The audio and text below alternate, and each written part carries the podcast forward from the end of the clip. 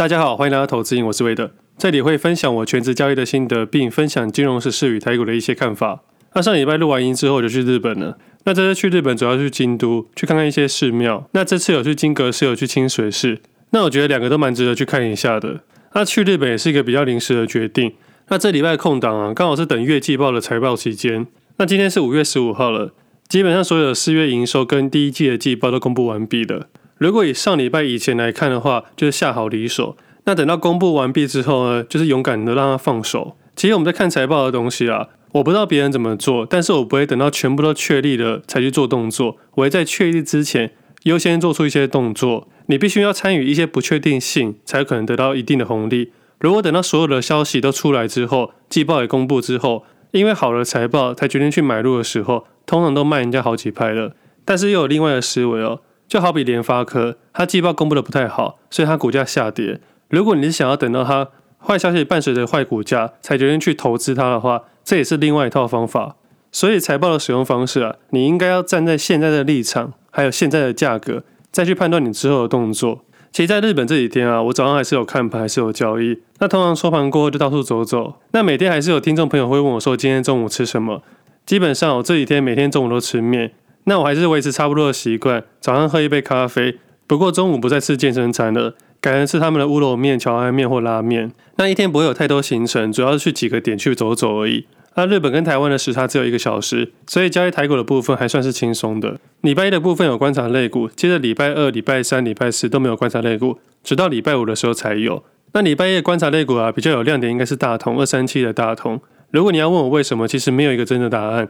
我个人还是认为啊，如果你是用右侧交易的话，专注于价格、量能还有自己的部位，大同这间公司啊。每过几年就会有人出来炒一波，那每次炒的题材啊，要么就是资产概念啊，要么是经营权。那资产的概念啊，前阵子讨论到碳权交易的部分，所以这次有观察到一七二二的台肥。那接下来三天都没有观察类股，只不过上位观察类股还是有几只啊。那其中在五月十一号那一天，台股加权指数下跌一百二十七点，那唯二的稍微观察类股啊，就是巨大跟美利达这两只个股在同一天动了起来。那自己对于脚踏车类股没有太多的动作，主要是因为前一波已经买到自己想要的部位了，所以这时候带量创高的时候，我就不会有太多的动作。有些人对于这个部分的操作啊，可能可以用右侧交易，但是我对于巨大美利达来说，我是用左侧概念，主要是因为我认为啊，它的库存应该没有办法在这么快的时间消耗掉，但是啊，以长期的相对位置来说，前一波的相对位置点啊，可能是一个还不错的买点。那这两者最大的差异是什么？主要是因为我的周期跟我的买进理由。我买进的理由是它的坏消息。当它延长票券那个时候啊，在长期以来啊，它是一个一次性的坏消息。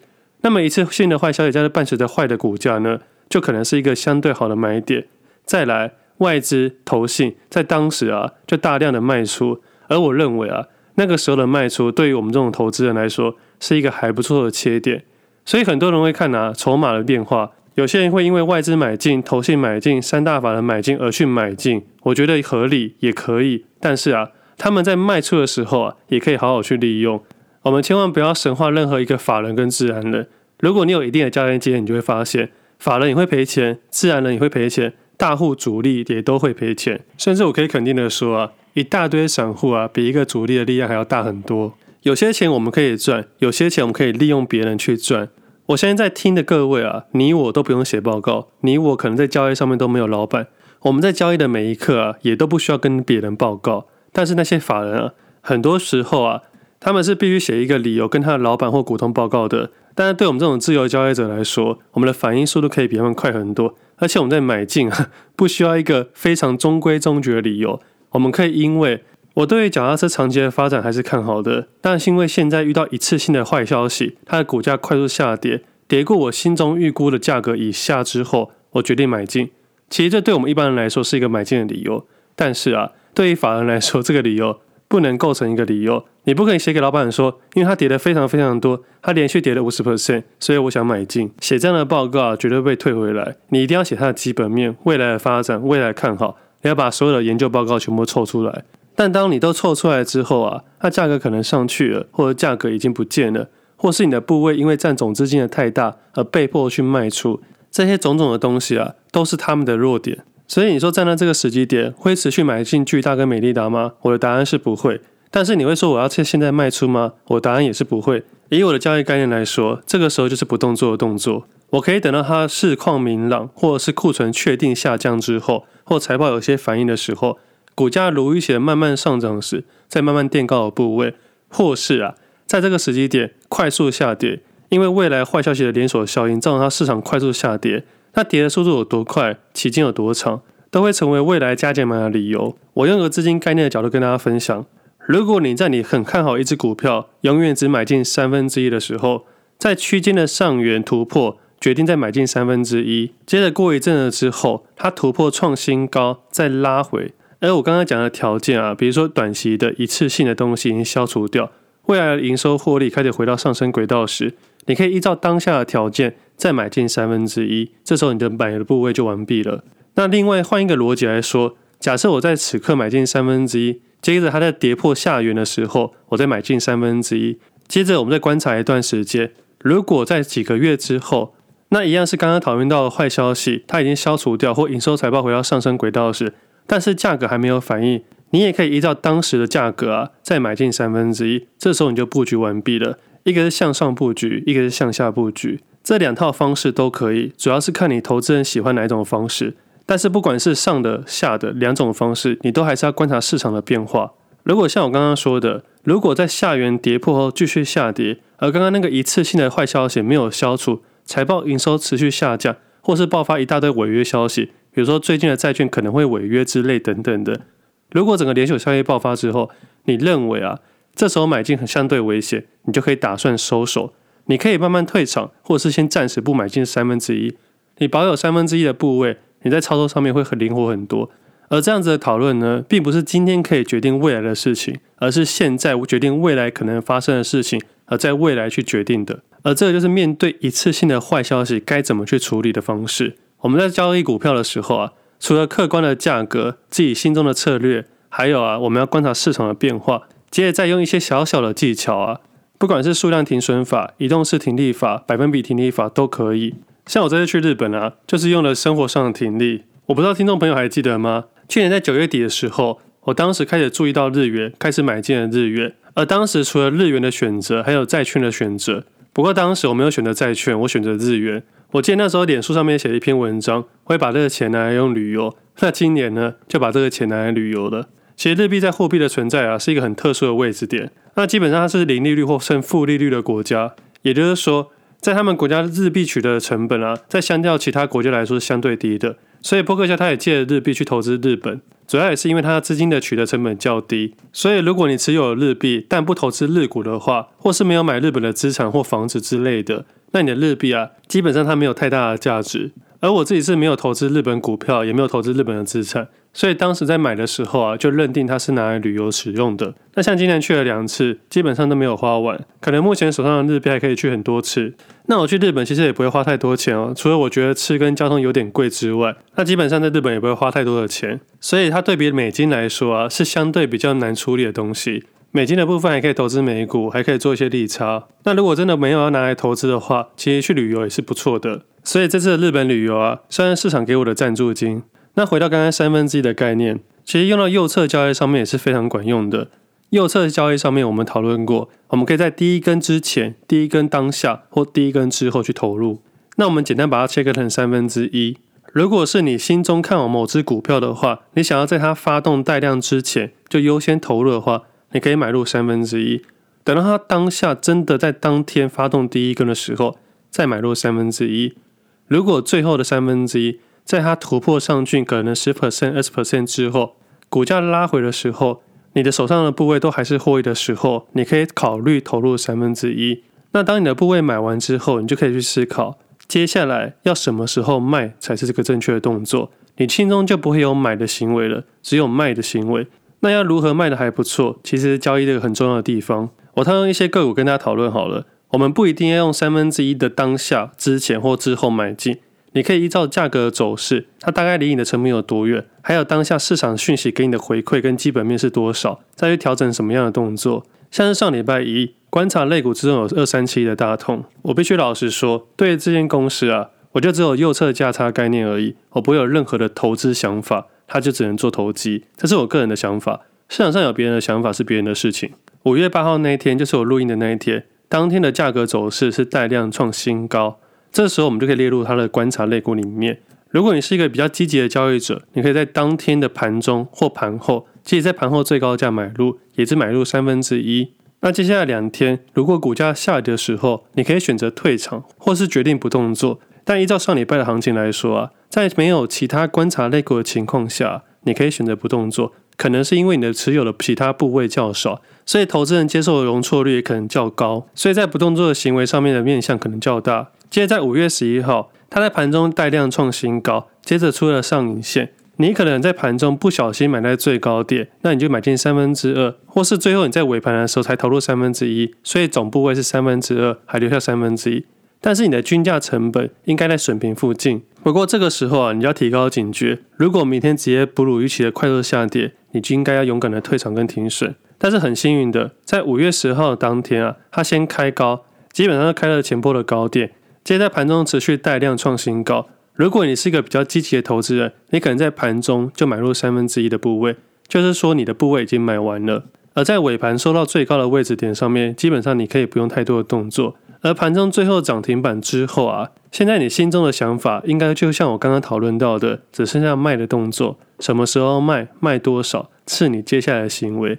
这就是一个比较制式化的右侧交易行为，全部都以三分之一的概念去投入。但这个完整的三分之三呢，就是这完整的一的部位啊，也只能在你总部位的可能五 percent 或十 percent 以内。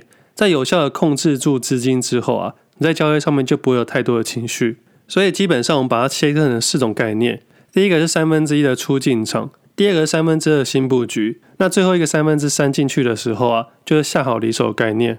当然，这种概念啊是一个比较简单扼要的说明，而市场上的交易啊，并不是每一次都可以这么的如预期，它一定有各式各样的变化。而如果在这变化里面啊，不失去自己的理智啊，才是交易最重要的事情。我们应该在买进一只个股之前啊，就决定好我们想要买进的部位，接着把这个部位啊，一笔一笔的做切割。如果你觉得太难的话，就全部做三分之一。如果你觉得你有心中自己的想法，二十、三十、五十或三十、三十、四十都可以，主要是看你对这只个股的熟悉程度，还有啊，市场此刻的变化，不管是基本面、总经面。还是出现一次性的大跌，这些都可以。而这样的分享啊，其实过去就有一直分享到，价格是客观的，我们决定的部位是主观的，我们之后的策略呢是变化的。依照这三大条件啊去做交易啊，在交易的过程中就会比较明确一点点。那我再举一个例子好了，我相信今年啊，大家一定常常听到我说高铁这件事情。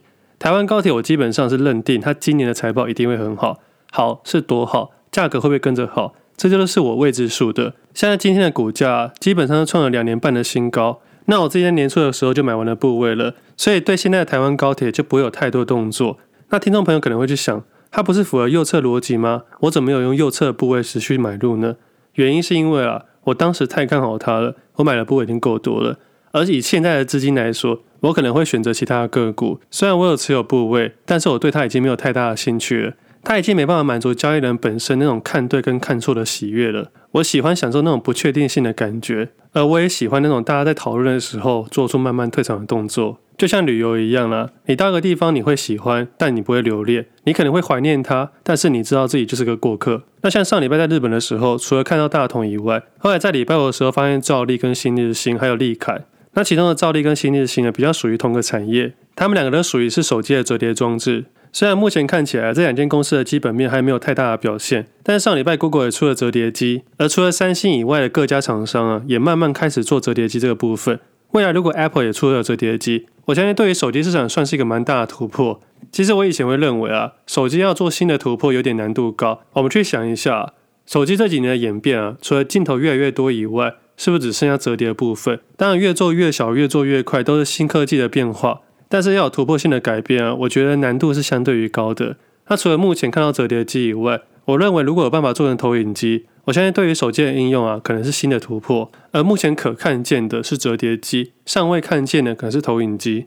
而不管怎么样啊，在盘中观察到带量上涨，这个是事实。而刚才讨论到，不管是基本面、消息面或未来可能的应用啊，都是可能的。它不一定会发生，所以在短线上面啊，以价量表现来说，就会以这两只个股为主要观察。而除了这两只个股以外，我也会顺道去观察兴柜市场的富士达。但是因为兴柜市场的关系啊，流动性很差，透明度也很低，所以在投资朋友在选择上面啊，要谨慎小心。